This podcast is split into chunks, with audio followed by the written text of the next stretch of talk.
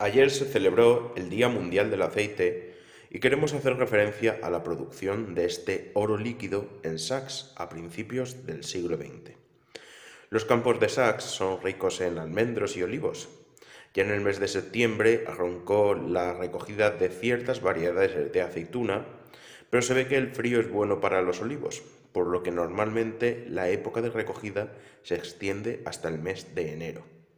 Es por ello que a continuación vamos a hablar de los productores de aceite de principios del siglo XX, además de hacer referencia a variedades de aceituna como la Changlot Real y los comercios donde se vendían estos productos. Hablamos del aceite sajeño a principios del siglo XX.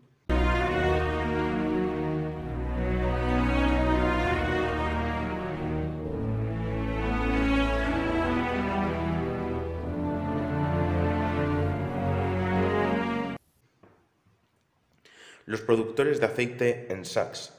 Según el diccionario de Madoz de 1849, la villa de Sax contaba con ocho almazaras en 1950. El olivar ocupaba 904 hectáreas que suponían el 36% del total de las tierras cultivadas, mientras que el viñedo, por ejemplo, ocupaba 474 hectáreas que suponían el 19%. En la producción de aceite no aparece ninguna constancia de una empresa productora hasta el año 1908, cuando se da de alta el molino de aceite perteneciente a Ramón Herrero Armella. En 1910 aparece dado de alta en la contribución industrial una empresa para vender aceite al por mayor, la de los herederos de Miguel Pérez, que también aparecen como banqueros. Os dejamos una excelente fotografía de la recogida de aceituna en una de las fincas de Pascual Carrión, perteneciente a la colección de Antonio Esteban. En 1919, el directorio valenciano nombra cuatro cosecheros y exportadores como son Pascual Juan Díaz, Vicente López Senabre, Joaquín Marco y José Joaquín Senabre. Además, también aparecen tres prensas la de Pascual Barceló, Juan Antonio Bernabé y Joaquín Senabre. Y un total de 10 molinos en 1903, apareciendo como exportadores Ignacio Carreón y Juan, eh, Juan José Sampere. El segundo seguirá apareciendo en la matrícula industrial del año 1928. La venta de vino y aguardientes irá en aumento con siete establecimientos en 1929. Andrés de la Torre Esteban, Francisco Millán Ferrero, la viuda de Francisco Herrero, Juan José Sampere, Juan Tomás Chico Barceló, Juan Francisco Valera Senabre, Andrés de la Torre Esteban y Tomás Chico Barceló.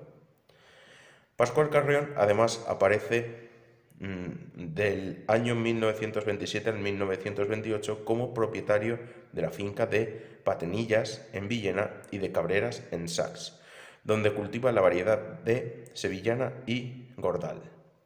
Te dejamos tanto un mapa mm, de sax de principios del siglo XX para que puedas ver la distribución de cultivos y también un enlace para que puedas ver cómo era sax a principios del siglo XX. De la variedad Changlot real a las abacerías. Hablar de la tradición de la oliva en Sax es hablar de parte de nuestra historia ligada a la agricultura y a los cultivos mediterráneos. En el Museo Virtual de la Villa de Sax ya hemos difundido en algunas ocasiones datos interesantes sobre las variedades de aceituna que se cultivan en las tierras sajeñas, además de los comercios donde se vendían tradicionalmente el aceite. En cuanto a las olivas o aceitunas, las variedades más cultivadas en el Alto Vinalopó utilizadas para aceite son la Villalonga, la Cornicabra, la Chanclo Real, la Alfafara, la Picual, el Lechín de Granada, también utilizado para mesa la cornicabra, la blanqueta, la arbequina y la callosina.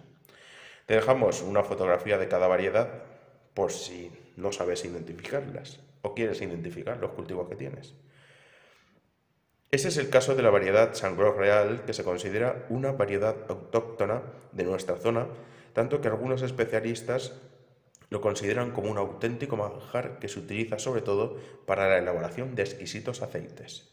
Te dejamos un enlace para que puedas hacer clic para ver más sobre la variedad de aceituna Changrot Real. Por otra parte, es preciso observar que ahora encontramos aceite en muchos comercios y grandes superficies, pero tradicionalmente eran las abacerías las que se encontraban especializadas en la venta de aceite al por menor. También era normal encontrar en estas tiendas vinagres, legumbres, aguardientes o bacalao. Puedes hacer clic en el enlace que también te dejamos para ver las abacerías que existieron en Sachs. También en el Museo Virtual pudimos ver la importancia que ha tenido el aceite como ingrediente principal de la historia de la gastronomía sajeña, por lo que te dejamos también un enlace para que veas la importancia del aceite en la cocina tradicional sajeña.